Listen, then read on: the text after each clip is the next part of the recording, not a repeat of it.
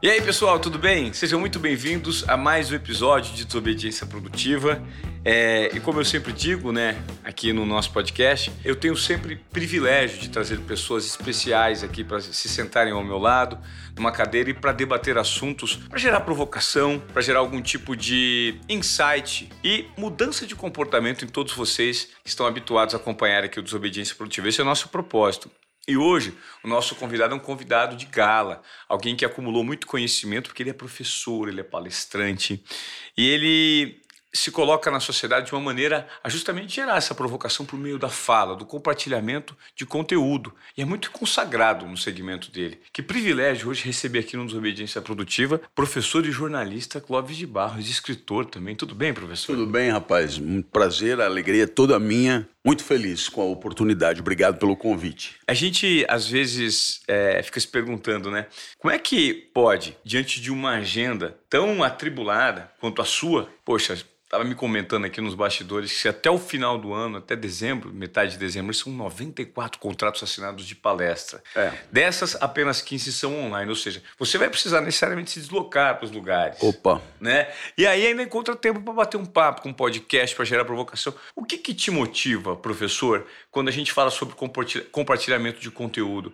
É porque eu penso muito que eu tenho uma frase minha que é assim: o legado que você deixa é a transformação que você gera no mundo, né? Claro. E você necessariamente gera muita transformação por meio da sua palavra. Olha, é, eu acho que há aí pelo menos duas coisas diferentes a considerar. Primeiro, é, o gosto pelo meu trabalho. Dizer, é, antes de mais nada, eu trabalho porque gosto do que faço. E, portanto, o trabalho integra aquilo que eu chamo de uma vida boa, né? de uma vida feliz. Então, é, eu sou mais feliz trabalhando do que fazendo outras coisas, digamos assim. Então, é uma escolha existencial. Agora, à medida que você vai acumulando anos de trabalho, você vai se dando conta de que tem pessoas no mundo que gostam do que você faz. Serão duas, serão três, serão duas mil, três mil. O certo é que você vai encontrando essas pessoas, elas vão se manifestando, elas vão até cobrando a tua permanência, né? as tuas iniciativas, livros novos, palestras novas, temas novos, professor, por que, que você não fala sobre isso, sobre aquilo e tal? E você estabelece assim uma espécie de compromisso mesmo com essas pessoas que você pode conhecer a identidade delas ou, ou não, mas sabe que elas existem, né? E graças à internet, é, é essas pessoas elas estão em qualquer parte é, do planeta. Então, esse compromisso também é muito motivador, porque no final as pessoas sabem de si, quando elas dizem que você, por alguma razão, melhorou a vida delas, mudou para melhor, acrescentou alguma coisa, não cabe a mim dizer que elas estão exagerando, se elas estão dizendo eu acredito. Então, isso é um imenso incentivo para continuar. Tem gente que gosta do que a gente faz. Claro. E isso é muito bacana. Então, são dois motivos. O primeiro motivo, eu gostar do que eu faço, e o segundo motivo é esse contrato esse compromisso com as pessoas que curtem o meu trabalho. o professor, você falou aí agora da tecnologia da internet, né? E da voz amplificada que nós podemos ter hoje para compartilhar né, os nossos conteúdos, as nossas ideias, pensamentos. O mundo ficou muito próximo né, com esse advento tecnológico, essa transformação digital que a gente vive hoje. Mas, ao mesmo tempo, o que a gente pode notar, a Giovana vai invadir aqui para dar um cafezinho para a gente. Podemos tomar opa, um cafezinho durante claro, a entrevista, né? Opa, valeu. É isso aí, Obrigado, ó. Giovana. É um comportamento de desobediência produtiva aqui. E e, e ah, depois eu quero te explicar o que é esse comportamento. Ah, tá? E saber sua opinião sobre. Mas primeiro eu tenho uma pergunta relacionada à internet. Né? Hum. A pandemia acelerou muitos processos, ela adiantou algumas evoluções do ponto de vista de comportamento e complicou outros, né? Eu queria que o senhor falasse um pouquinho sobre essa extrema conexão que nós vivemos hoje e a ansiedade provocada pela internet por conta da sociedade da comparação que passamos a viver, né? Hoje em dia tem muita gente que olha aqui e compara a sua vida com a vida perfeita do digital pelo outro. O que o senhor pensa sobre isso? Bom, uh, eu acho que a, a, a, primeira coisa importante é, é lembrar que por detrás de qualquer técnica haverá sempre uma pessoa com lucidez, com inteligência, com sabedoria e capaz de avaliar criticamente é, a pertinência e a adequação daquela técnica para a sua vida. Se isso não acontece, é o que deveria acontecer. O problema é que a técnica turbinada pelo capital evolui numa evolui não, mas se transforma numa velocidade e a capacidade crítica de reflexão sobre ela numa outra velocidade muito menor. Isso faz com que nós nos sintamos um pouco afogados pelo mundo da técnica. Afogados no sentido de não ter tempo para digerir. É como se tivéssemos que comer numa velocidade maior do que o nosso corpo consegue processar o alimento. E então acabamos entrando num processo de aceitação da técnica sem a devida avaliação crítica da sua pertinência. Isso eu acho que é um primeiro, primeiro ponto. A técnica ela é apresentada como boa simplesmente porque ela é uma novidade, simplesmente porque ela não existia antes e agora existe, simplesmente porque agora ela faz parte da vida e se você não usá-la, é, você corre o risco de ser excluído de algum tipo de socialização. Então, você, por conta desse argumento, aceita tudo que é apresentado. Então, esse é um primeiro ponto. Um segundo ponto que me parece fundamental é que é, é evidente que a, a, a, presença, a existência de uma técnica e a possibilidade de usá-la ou a necessidade de usá-la determina a vida. Né? A técnica não é neutra, ela faz existir o que não existiria sem ela. Seja do ponto de vista cognitivo de informação, a gente fica sabendo muito mais rápido das coisas, seja do ponto de vista afetivo, porque a técnica permite afetos, emoções que sem ela também não seriam possíveis. Né?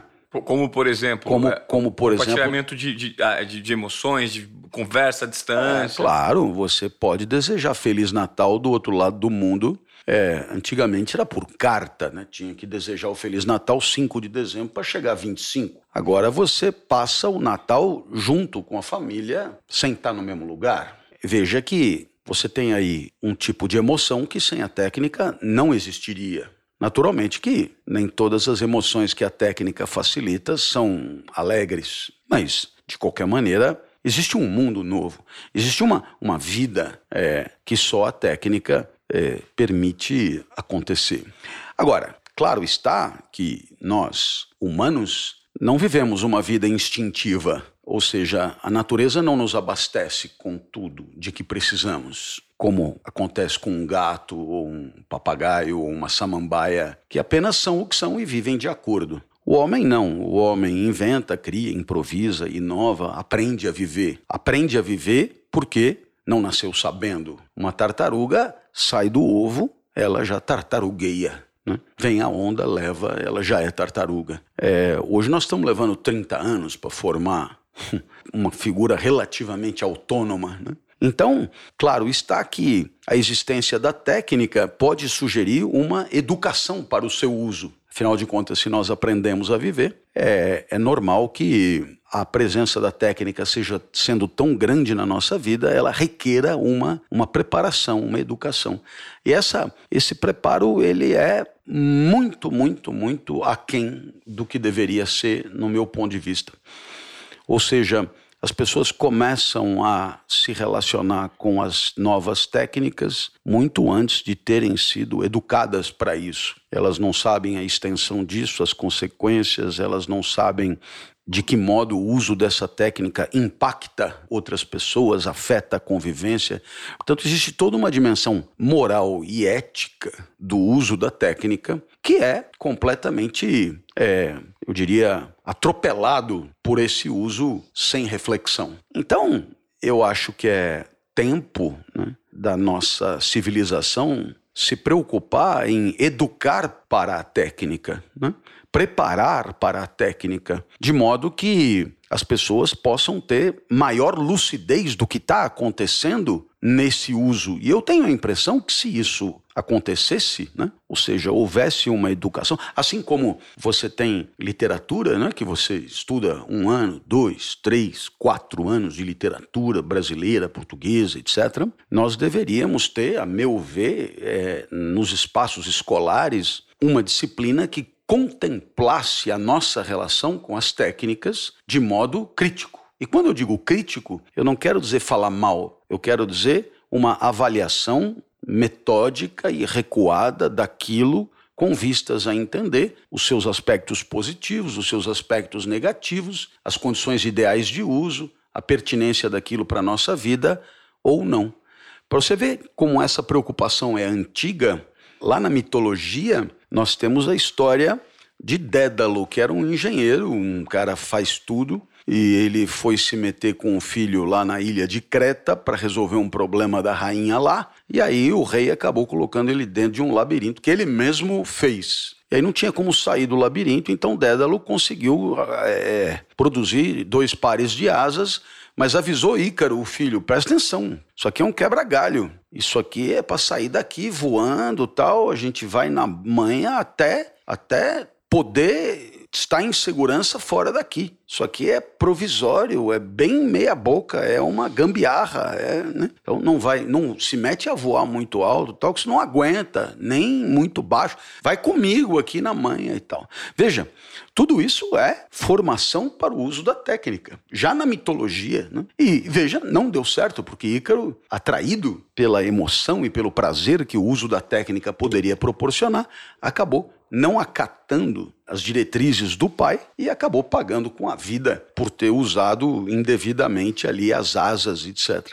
Então, eu é, insisto e defendo que essa questão da internet, do uso das técnicas de um modo geral, deixe de ser resultado do improviso, tipo, vai aprendendo aí de qualquer jeito e vai usando de qualquer jeito, e passe a ser contemplado de modo a que tenhamos é, estudo da técnica 1, 2, 3, assim como temos literatura, biologia, matemática, etc. É e... curioso, que, desculpa inter, claro, claro. interromper o seu raciocínio, professor. Quando o senhor me fala desse, dessa provocação, faz muito sentido quando eu, eu me lembro de Mário Vargas Llosa, Civilização do Espetáculo, que é um livro que impactou muito a minha vida, porque ele, ele justamente faz esse ensaio dessa provocação que, que hoje passa a ser o comportamento das pessoas que se aprofundam demais aqui, achando que são cultas, porque isso promove a falsa sensação de que as pessoas estão por dentro de tudo que acontece na sociedade. Mas é simplesmente uma leitura imediatista, rápida e que gera a sensação de que elas sim dominam algum tipo de assunto. Na verdade, não dominam nada. Por quê? Porque a tecnologia é feita para você consumir, né? Rápido, fast food. Consumiu ali, jogou, consome, dispensou e não gera nenhum tipo de. Porque você não se propõe a se debruçar sobre um conteúdo um pouco mais profundo e exercer a capacidade de pensar, né? Então ele explica que hoje esses grandes representantes movem multidões no digital. Antigamente eram os, os, músicos, os escultores, os pintores, aqueles que de fato, os grandes escritores, aqueles que de fato promoviam uma transformação o meio do seu trabalho, o meio da sua arte, porque eles promoviam a oportunidade de pensar naquilo que consumia. Mas hoje ninguém mais quer pensar, né? A gente quer consumir o conteúdo rápido e, e, e, e se entreter o que ele chama de civilização do espetáculo. Faz sentido? Ah, faz, faz muito sentido. É, o que você apresenta de maneira muito, muito didática, muito clara, faz muito sentido e eu, eu, eu iria até mais longe. Quer dizer, é possível mesmo é, na internet, né, você procurar conteúdos de extraordinária profundidade. Né? Uhum. Portanto, a meu juízo, o problema não está na técnica. O problema está no despreparo para o pensar crítico. Para o uso, né? É, é o despreparo. Quer dizer, no final das contas, é, talvez mesmo antes é, tivéssemos esse mesmo problema, ou seja, antes havia quem se preparasse para reflexões um pouco mais profundas, uma grande minoria, né? e uma imensa maioria de gente é, também ávida por pílulas que resolvessem seus problemas práticos. Mas se você entrar, por exemplo, no YouTube, né, você pode encontrar ali aulas de pensadores profundos, é, aulas longas, aulas de grande, é, eu diria, importância, né? e que só a técnica pode permitir porque são pessoas que já morreram, são pessoas que você não conseguiria acessar. É, para sem sair de casa você consegue ter aula com um italiano, um francês, um chinês, tudo, tudo numa manhã só, né? E esse é o lado muito positivo. Então, quer dizer, o problema está no usuário mesmo, né? O problema está no usuário no sentido de que é, o usuário encontrará ali o que ele quiser. Ele, ele não é, digamos, obrigado pela técnica a ser superficial e raso. Ele seria superficial e raso mesmo sem a técnica. É, muitas vezes a, o universo social que ele frequenta é determinante nessa, nesse tipo de consumo da técnica. Mas eu continuo insistindo que a educação para os meios, a educação para a vida em sociedade, seja a vida em sociedade digital, seja fora desse mundo, é alguma coisa que nos faz falta sempre. É, é, curioso quando você fala sobre essa educação que a gente tem, e me veio aqui um, um pensamento bem interessante de um curso que eu fiz recentemente com o Malcolm Gladwell que é um escritor também jornalista, e ele explica que a internet, de certa forma, por mais que às vezes a gente tente usá-la de uma maneira assertiva, né, ela nos clusteriza, né, ela não vai, vai nos segmentando. Então, pessoas com, que têm o mesmo viés, é viés de confirmação, né, pessoas que pensam igual vão sempre estar se unindo ali em nichos, em silos. E ele explica que quando você for hoje parar para procurar um conteúdo eventualmente exclusivo que você queira falar, você vai onde? Você vai na internet. Só que a tendência é você achar algo que alguma, algumas pessoas, um bom número de pessoas já recorreu àquela fonte de conhecimento é grande. E nós abandonamos o modelo tradicional que é muito rico, que é um modelo das bibliotecas, que são de fato uma fonte de conhecimento. Nem tudo que tem na internet tem, nem tudo que está na biblioteca tem na internet. Claro, claro. E aí as pessoas perderam o hábito de pesquisar numa biblioteca. E para quem não sabe, se você vai numa biblioteca, um livro disposto do lado, é, colocado né, fisicamente ao lado de um outro, eles são próximos relacionados aos assuntos. Eles têm uma semelhança de temas. E as pessoas hoje que se propõem a fazer um trabalho diferente esquecem de usar essa fonte de informação rica que às vezes você não encontra na internet, que você é direcionado pelo algoritmo para que você consuma alguém que também consome aquele conteúdo e aí você quer ter uma entrega diferente, uma entrega mais exclusiva. Né? Hoje em dia, então, muitas pessoas esqueceram o modo tradicional de pesquisa. Quantos você vê hoje que se propõem a vou fazer algo exclusivo, vou sair da minha zona de acomodação e vou até uma biblioteca pública pesquisar esse assunto, porque lá posso encontrar autores interessantes. Ah, bom, mas aí você está falando de um outro mundo, né? é, é, nós não nos destacamos por nada disso que você está dizendo. Quer dizer, claro que nós temos uma pós-graduação forte, com mestrados, doutorados, onde a frequência às bibliotecas universitárias ainda é importante. Mas fora disso, o que nós temos é uma escolaridade, de um modo geral, pífia, né? É muito, muito é, acanhada, e uma escolaridade, é, eu diria, muito heterogênea também. Uma escola pública com imensas dificuldades e uma escola particular inscrita na lógica do mercado e, e, portanto, disputando a tapa clientes-alunos com outras escolas concorrentes. O certo é que nada favorece muito a uma educação mais rigorosa. Eu, por exemplo, poderia citar a própria questão do hábito de leitura. Né?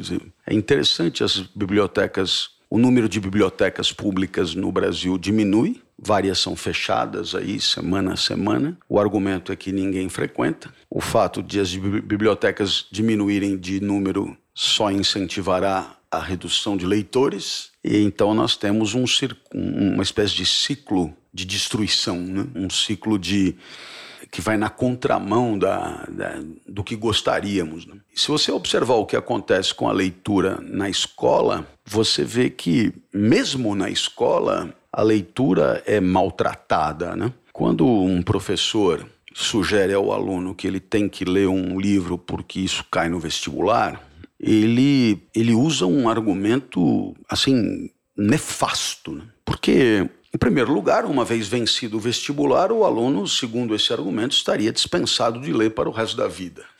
Porque se é para entrar no vestibular, segundo, fazer da leitura uma obrigação. E terceiro, é, é uma verdadeira inversão. Quer dizer, por exemplo, você ter que ler Machado de Assis para passar no vestibular é não entender porque aí você coloca toda a importância no vestibular e o Machado de Assis é um instrumento para passar no vestibular. Quando, na verdade, é, o Machado de Assis vale mais do que qualquer vestibular e do que o curso que o vestibular autoriza entrar, etc. Quer dizer, o, o professor tinha que ter é, a iniciativa de conseguir vincular a leitura do Machado de Assis com um certo tipo de prazer. E como e... é que você faz isso hoje, professor? Tem uma, uma maneira de fazer isso hoje? Porque a gente vive numa sociedade tão imediatista, como você mesmo disse, a técnica tomou conta, né? Sem a gente entender quais são as ferramentas adequadas ou ah, o manual básico que a gente precisava ler hum. para entender como usar essa técnica de uma maneira. Mas não, ninguém usa, está ao alcance de todos, é só um ou dois cliques você já acessa a informação que você quer. Estamos vivendo cada vez mais na rotina, no mecanismo que consome a nossa vida.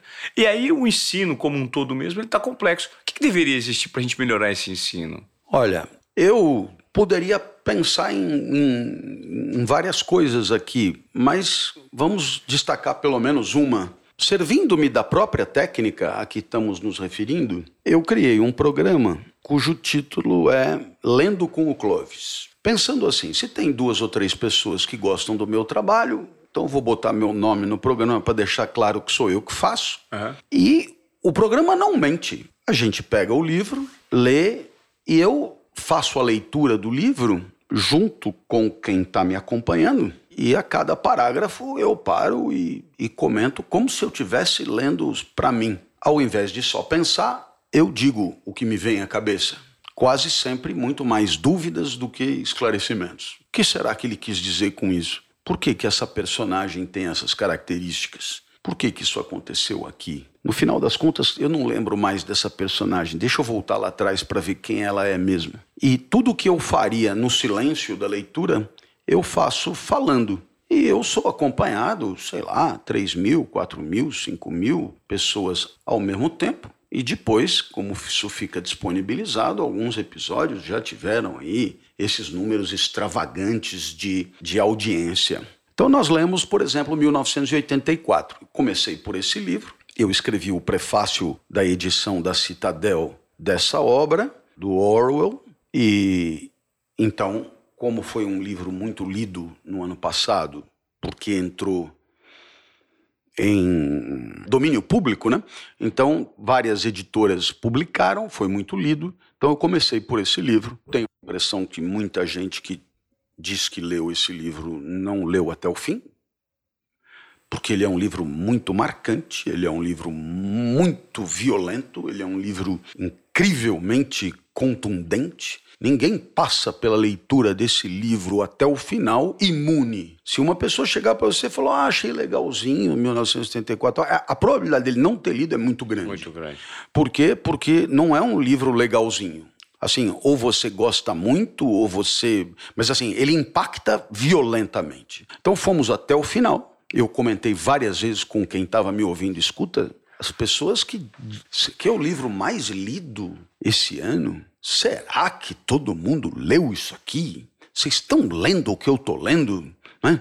Porque um terço do livro é tortura, tortura física mesmo, choque, sim, é, é, massacre. Né? E uma tortura muito particular, que é o seguinte: você é torturado quando te vem à mente alguma coisa que você, claro, não consegue controlar completamente. Então, a, a, tortura visa impedir que te venha à mente uma certa ideia. Nossa, é um negócio de uma violência impressionante. Um terço do livro é de violência física, tortura com choque elétrico, com coisa. Será que as pessoas leram isso? Porque não, esse livro é tudo menos legalzinho, ele é impactante, ele é, né? não tem inho com esse livro. Bom, terminamos 1984 e começamos O Vermelho e o Negro, um livro que, por várias circunstâncias, eu, eu li durante a minha vida algumas vezes, é, é, em cursos diferentes. Tido e havido pelo pessoal da letras, da literatura, que entende do assunto como uma das mais perfeitas obras literárias de todos os tempos. De quem é? Stendhal. É, O Vermelho e o Negro, Le Rouge et le Noir. É um livro da primeira metade do século XIX. E nós estamos lendo capítulo a capítulo. É, parágrafo a parágrafo, um livro de 500 páginas. Vocês estão com pressa? Não estamos com pressa. Então, vocês entenderam isso aqui? Não. Vamos, vamos ler de novo, porque não ficou claro. E aí, você tem lá 4, 5 mil pessoas acompanhando é, segunda, quarta e sexta a leitura do negócio. Bom, você vai dizer, olha, esses números para a internet são números irrisórios. É verdade, são números irrisórios para a internet. Por outro lado, se você considerar o tipo de programa, o tipo de atividade proposta, O número é astronômico. Você imaginar que numa sexta-feira à noite possa ter 5 mil pessoas acompanhando a leitura do vermelho negro, né, com comentários, etc. Todo mundo ali ao mesmo tempo com o livro na frente. É revolucionário, é, é incrível. E, e, naturalmente, essas pessoas já estão escrevendo qual vai ser o próximo livro. E eu sei que vai ser Machado de Assis. Eu preciso de um livro é, de um autor nacional agora. E Machado de Assis é. Né? Então, mas qual de Machado de Assis? Ah, isso não sei ainda. Pô, na hora que você tem gente querendo saber o que vai ler, você aparentemente criou gosto pela coisa, é, gerou um certo prazer. Claro. Nós ali não temos que fazer nada. Nós não vamos prestar vestibular. Nós não vamos. Nós estamos lendo por ler. É, é, é escuta, você está lendo para quê? Ué, eu estou lendo para nada. É. Eu estou lendo por ler. Eu estou lendo pelo prazer de ler, né? Claro. Se, se você beijar uma pessoa que ama e alguém perguntar, você está beijando para quê? É, a pergunta é estranha, porque você está beijando por beijar, pelo prazer do beijo. É um beijo que esgota nele mesmo a sua razão de ser. Assim também a leitura esgota nela mesma a sua razão de ser. É, eu não leio para nada, eu leio por ler, assim como eu beijo por beijar. E é por isso que a felicidade é inútil.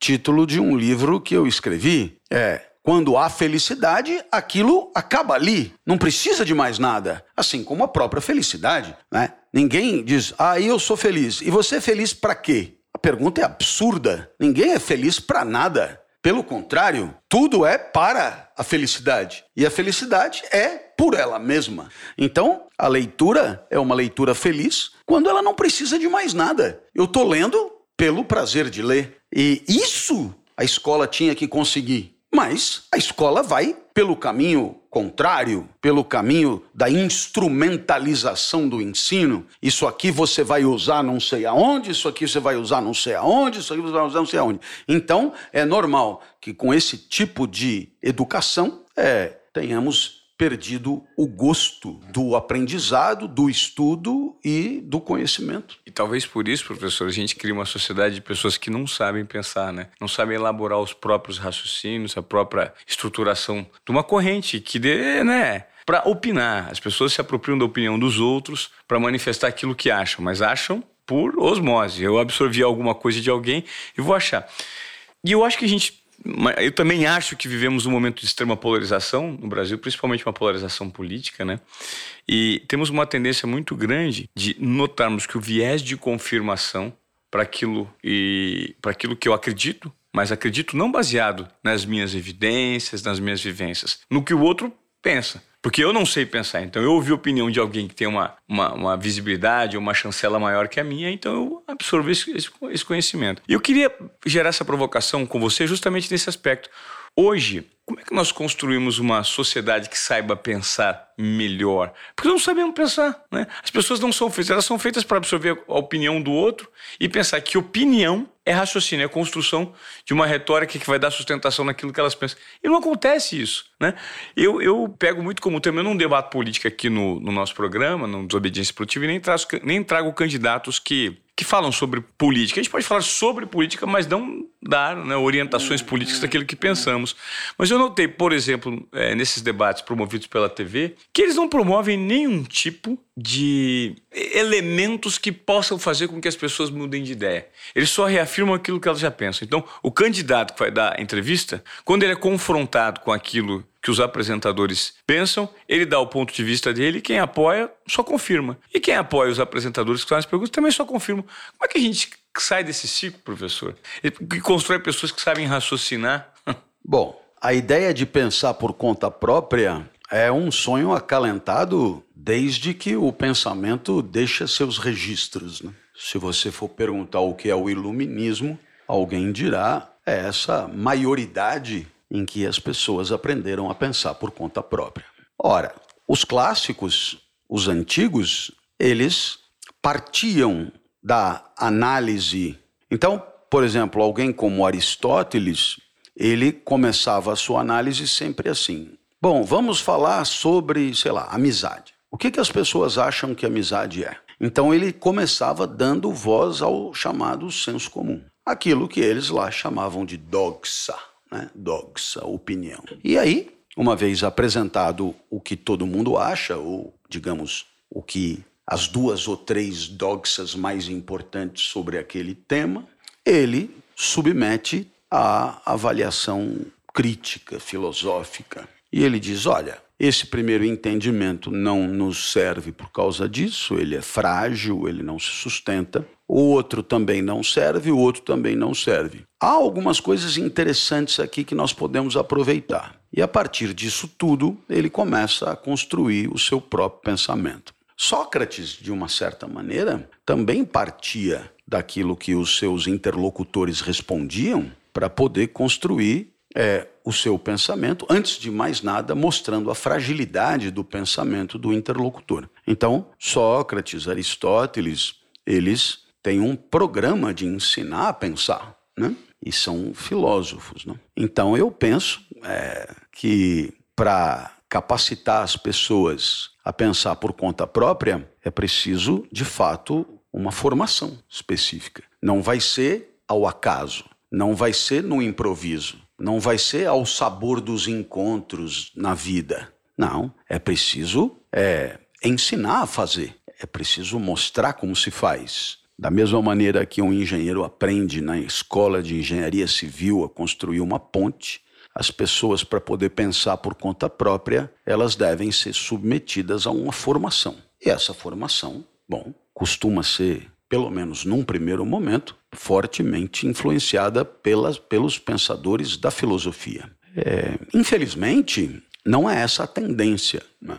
A presença da filosofia nas escolas, que algum dia já foi obrigatória, muito bem-vinda e aplaudida, hoje não só é facultativa, como muitas vezes é mal conduzida né? por docentes que nem sempre honram as cores daquilo que ensinam, né? ou seja, estão ali para aumentar, é, ou seja, completar o orçamento familiar, como costuma se dizer. Né? Então, eu acho que a revolução pela educação, a mesma que prepararia para a reflexão crítica sobre a técnica, é, poderia também passar pelo preparo da reflexão crítica sobre a doxa, sobre o pensamento dominante, sobre o pensamento hegemônico, sobre aquilo que todo mundo acha que é certo. E essa capacidade de desconstrução das verdades estabelecidas com vistas à produção de conhecimento novo e mais seguro e mais confiável é alguma coisa que requer formação.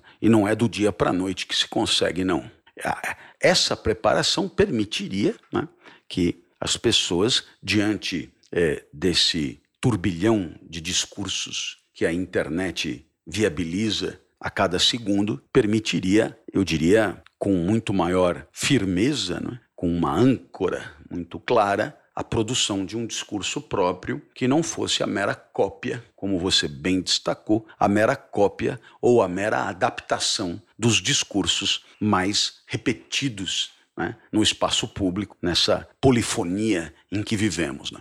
Então, é, não tem mistério nem milagre. Se não formos preparados, não conseguiremos ir além do óbvio. Assim como você, para se preparar fisicamente, começa a fazer ginástica, os primeiros dias são doloridos, os primeiros passos são difíceis e você vai aos poucos progredindo e melhorando na arte de se exercitar, assim também acontece com o pensamento. Não é do dia para a noite, não é com formuletas e pílulas rápidas que você conseguirá produzir pensamento próprio. E é preciso não se contentar com o pensamento próprio.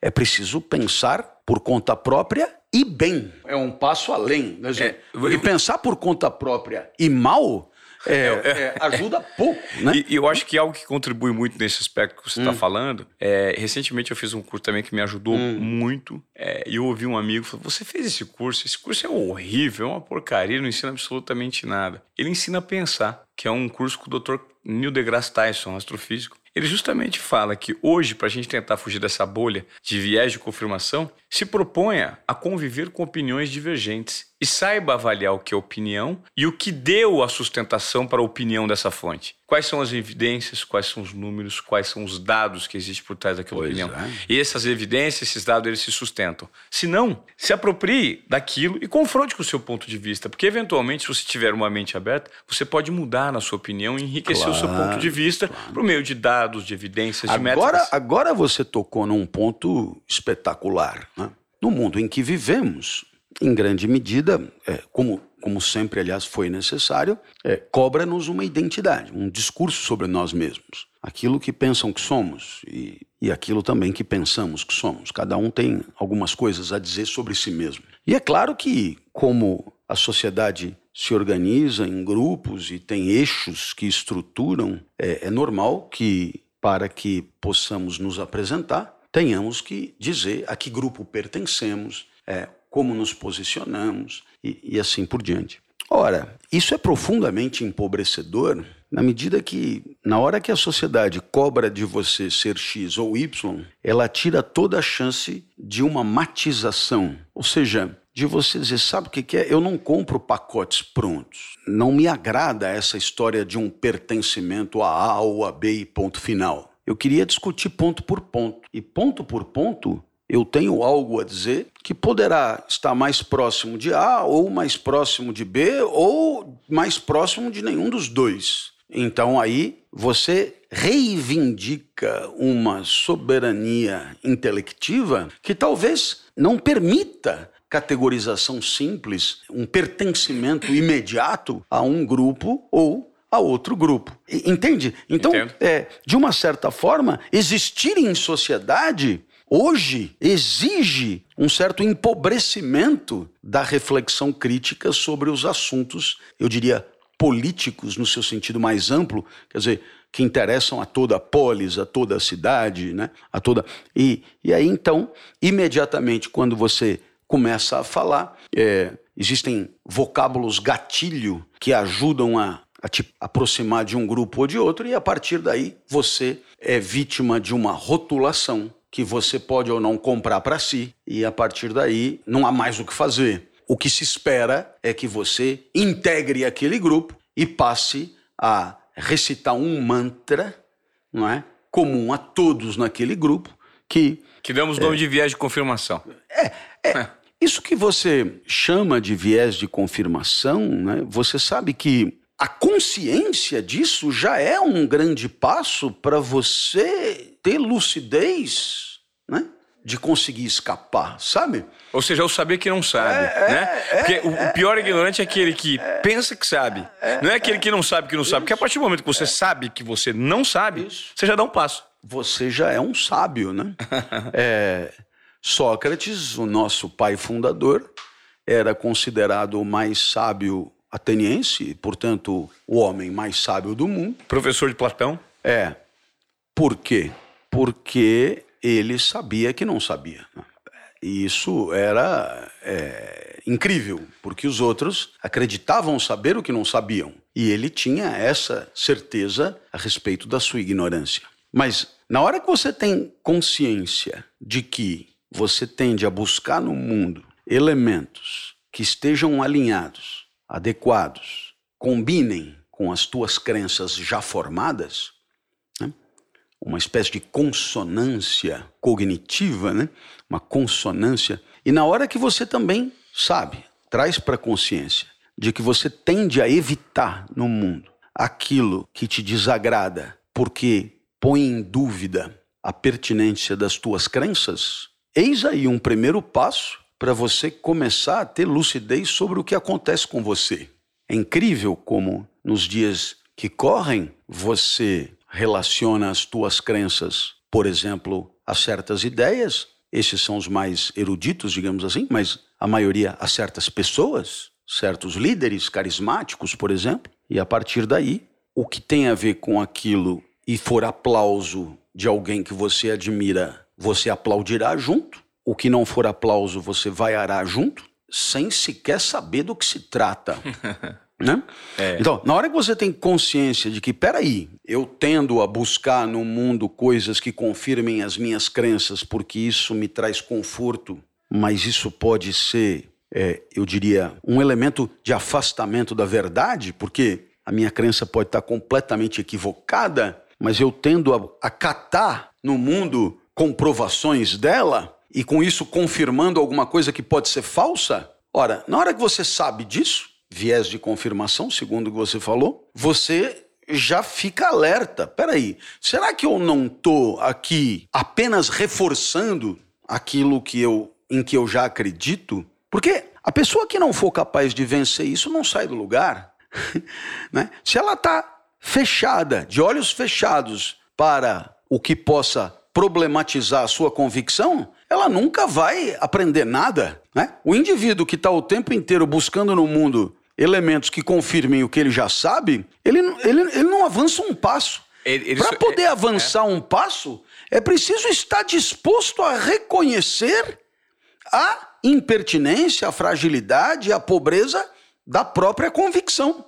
Então, né? Porque só assim você aprende. Quer dizer, é, pô, eu até aqui eu acreditava nisso, mas eu tô ouvindo essa pessoa que eu me dispus a ouvir, mesmo sabendo que ela não concorda comigo, e eu sou capaz de lhe dar razão nesse ou nesse ou nesse elemento. Aí você teve um ganho, mas esse ganho você teve porque você, você venceu isso que você chamou de viés de confirmação. É exatamente. Isso e o primeiro passo para vencer o viés de confirmação é ter consciência dele.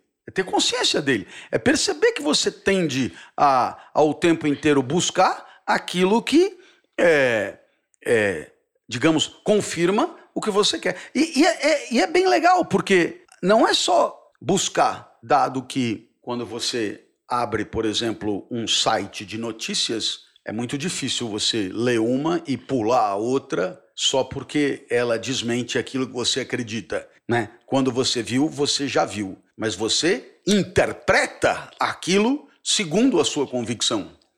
E isso é absolutamente deformador. Quer dizer, é, vamos imaginar que você seja um defensor de um candidato a um cargo eletivo. E você simpatiza com ele, acredita nas suas ideias, torce por ele, etc. Mas nas pesquisas, ele não está bem ranqueado. Vamos imaginar um cara que é candidato a prefeito na sua cidade, né? e ele não está bem ranqueado. Então, haverá uma crença a deslegitimar a pesquisa. Se porventura a pesquisa tivesse, digamos, corroborando as chances de vitória do seu candidato, aí a pesquisa já seria mais confiável. Portanto, a pesquisa não é avaliada por você pelos seus métodos, né? pela maneira como ela realiza o seu trabalho, disso. Ela é, ela é avaliada pelo resultado.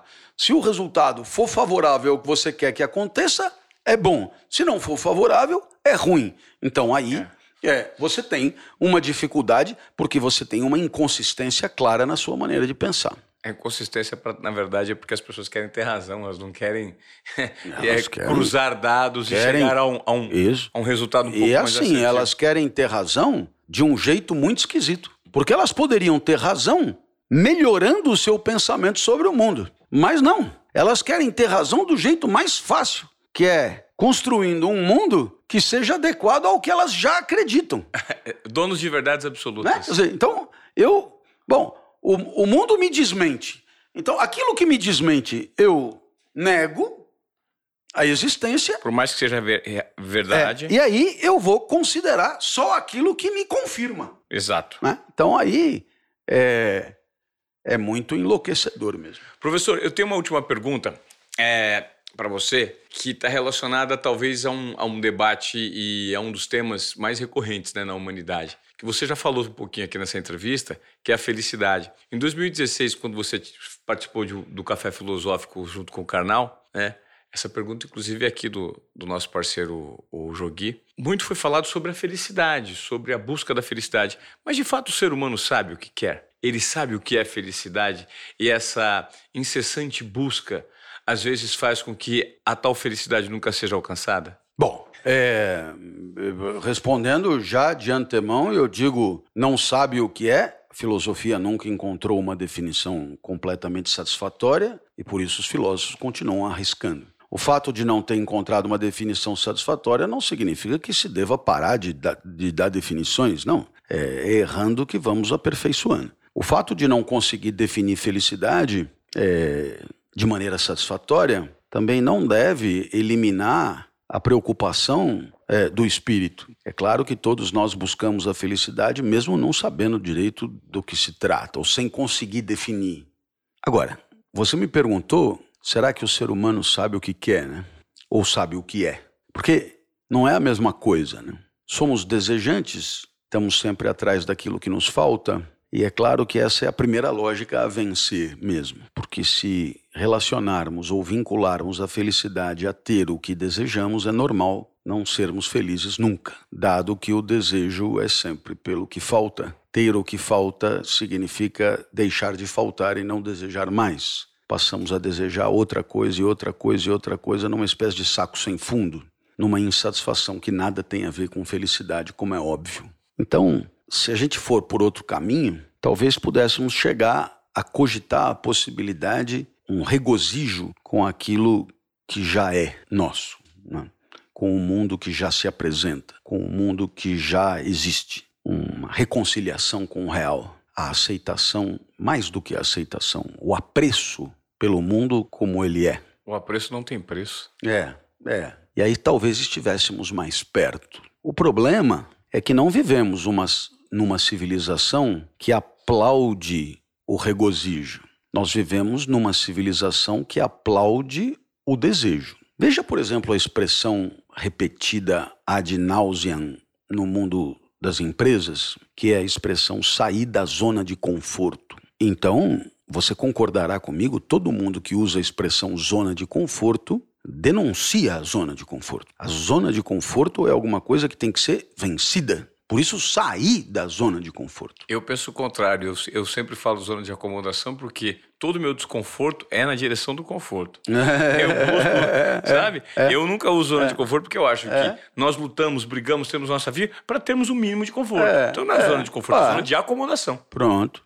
É, gostei da sua ponderação porque veja só que curioso, né? Se você pega e vai fazer uma entrevista no RH para começar a trabalhar numa empresa e diz que você está de boa, que você adora a vida que é a sua, que você. Um, um, um discurso de contentamento existencial, você pode ser interpretado como inadequado, porque o que se espera do discurso é o discurso da busca, da conquista, da, da, né? de ir atrás do que falta. O, é o discurso erótico, né? o eros na busca do que falta. Que é o que e é o valorizado é. pela sociedade. É, é, o que é valorizado. A sociedade, sociedade estimula é, o que falta. Claro. Se você está contente com o que você quer, você não tem espaço é. aqui. Veja, por exemplo, é, alguém que deixa de namorar uma pessoa e argumenta: você não tem ambição, você não tem um, um, um projeto, você não tem um plano de carreira, você tem né? Você é um cara que está feliz com o que tem e eu não quero ninguém assim do meu lado, etc. Veja como há em N discursos a valorização do descontentamento e a desvalorização do contentamento. A sociedade nos ensinou a desejar, mas não nos ensinou a regozijar. Né? A sociedade não nos ensinou a desfrutar em alegria daquilo que é nosso. Ela nos ensinou aí atrás de novas conquistas. Aí atrás de novas conquistas. É uma máquina, né? É, é uma máquina de é, moer carne claro. que o tempo inteiro é incessante. A, até porque é isso que permite o enriquecimento de alguns. é. Então, é, um indivíduo contente com o que tem é um problema numa civilização que precisa produzir e consumir cada vez mais. Ah, Para mim, essa é a frase do podcast. O indivíduo contente com o que tem é um problema. É um problema numa sociedade que precisa produzir e consumir cada vez mais. É. Adorei essa frase, professor. Eu vou deixar essa frase é. como essa é o. Esse vai ser o tema. Eu vou, inclusive, anotar e vou refletir sobre ela. Eu queria agora, para a gente terminar, que o senhor hum. falasse um pouquinho, você, na verdade, hum. essa mania de é. falar senhor, é. porque é professor, mas. Professor, você, Clóvis de Barros Filho, Epaminondas, o Gato Explicador. Eu quero uma dedicatória. Me conta um pouquinho desse livro rapidamente para a gente terminar aqui. E, e o que, que o leitor vai se deparar? Bom, em primeiro lugar, ele vai se deparar com o meu livro preferido, dentre os que eu escrevi. E, naturalmente, eu não estou dizendo que, que ele é bom. É uma nuance. Eu estou dizendo que ele é o meu preferido, dentre os que eu escrevi. E dentro do que a gente estava debatendo. É, é, a sua opinião é, não significa que seja a opinião não, do outro. Não, Pronto. De jeito nenhum. Então, eu me limito a ela. Ele é o meu preferido. Epaminondas é o meu gato. Né? As fotos que tem no livro são dele mesmo. Epaminondas, o gato explicador, é uma coleção de ideias que eu suponho passem pela mente do meu gato ao observar, sobretudo, o meu próprio comportamento. Então, eu me coloco no lugar do gato, de certo modo, em função daquilo que ele manifesta quando me observa, e eu então anoto aquilo que eu acho que ele possa estar pensando. E a coletânea disso gerou esse livro. É um livro que mistura filosofia, claro, mas até porque o Epaminondas é um gato que conhece os filósofos humanos, né? mas ele concorda com uns, discorda de outros. Então eu consigo, por intermédio do Epaminondas, dizer coisas sobre o meu próprio pensamento que eu, em meu nome, não ousaria. Interessante. Né? É, não ousaria. E Epaminondas, ele é profundamente crítico do meu próprio comportamento, profundamente crítico. Ele é profundamente crítico da maneira como eu vivo e ele é muito questionador daquilo que eu espero da vida, do, dos meus propósitos. Então, no final das contas, foi uma imensa oportunidade de reflexão sobre si mesmo. E, além disso, é um livro que mistura tudo isso com literatura, porque, enfim, é uma personagem mesmo. Alguns capítulos são ficcionais, como se fosse uma literatura mesmo. Né? Então, é um livro muito sui generis. Por quê? Porque é, Claro, muita gente já fez literatura filosofando ou filosofou fazendo literatura, pessoas geniais é, que estão anos-luz da minha competência, mas é, esse livro também tentou fazer isso. É uma espécie de mescla de literatura com filosofia, e eu penso que em alguns momentos ele conseguiu aquilo que se pretende, que é enternecer, sensibilizar, encantar, gerar emoção no leitor, né? Então, eu acho que eu gosto muito do resultado final, porque dentro dos limites óbvios que são os da minha produção, ele é um resultado muito próximo do melhor que eu consigo fazer. Legal. Bom, e você que acompanha esse episódio de Desobediência Produtiva até aqui, eu te peço encarecidamente que você é, compartilhe esse conteúdo com as provocações, com os insights que nós tivemos nessa conversa com o professor Clóvis de Barros. Professor, eu gostaria muito de agradecer o seu tempo e principalmente o seu potencial né, de pensar, de gerar provocações reflexivas na nossa audiência. Foi um enorme prazer receber você aqui. Ah, não, o prazer foi todo meu, uma imensa alegria. Eu queria aproveitar e convidar os ouvintes para acompanhar o meu próprio podcast, que é o Inédita Pamonha, toda quinta-feira, um momento de reflexão sobre a vida, que também se quiserem acompanhar as nossas leituras, o Lendo com o Clóvis você encontra no, na plataforma Twitch. Né? Legal. E que a leitura do, do Epaminondas possa ser tão, assim, alvissareira quanto eu prometi aqui e quanto foi para mim escrever. Tomara que vocês gostem muito. Foi um imenso prazer. Obrigado pelo convite, pela oportunidade. Valeu, professor. Obrigado. E você, eu peço mais uma vez que compartilhe esse conteúdo. Até o próximo episódio de Desobediência Produtiva. Valeu, professor. Muito obrigado. Valeu.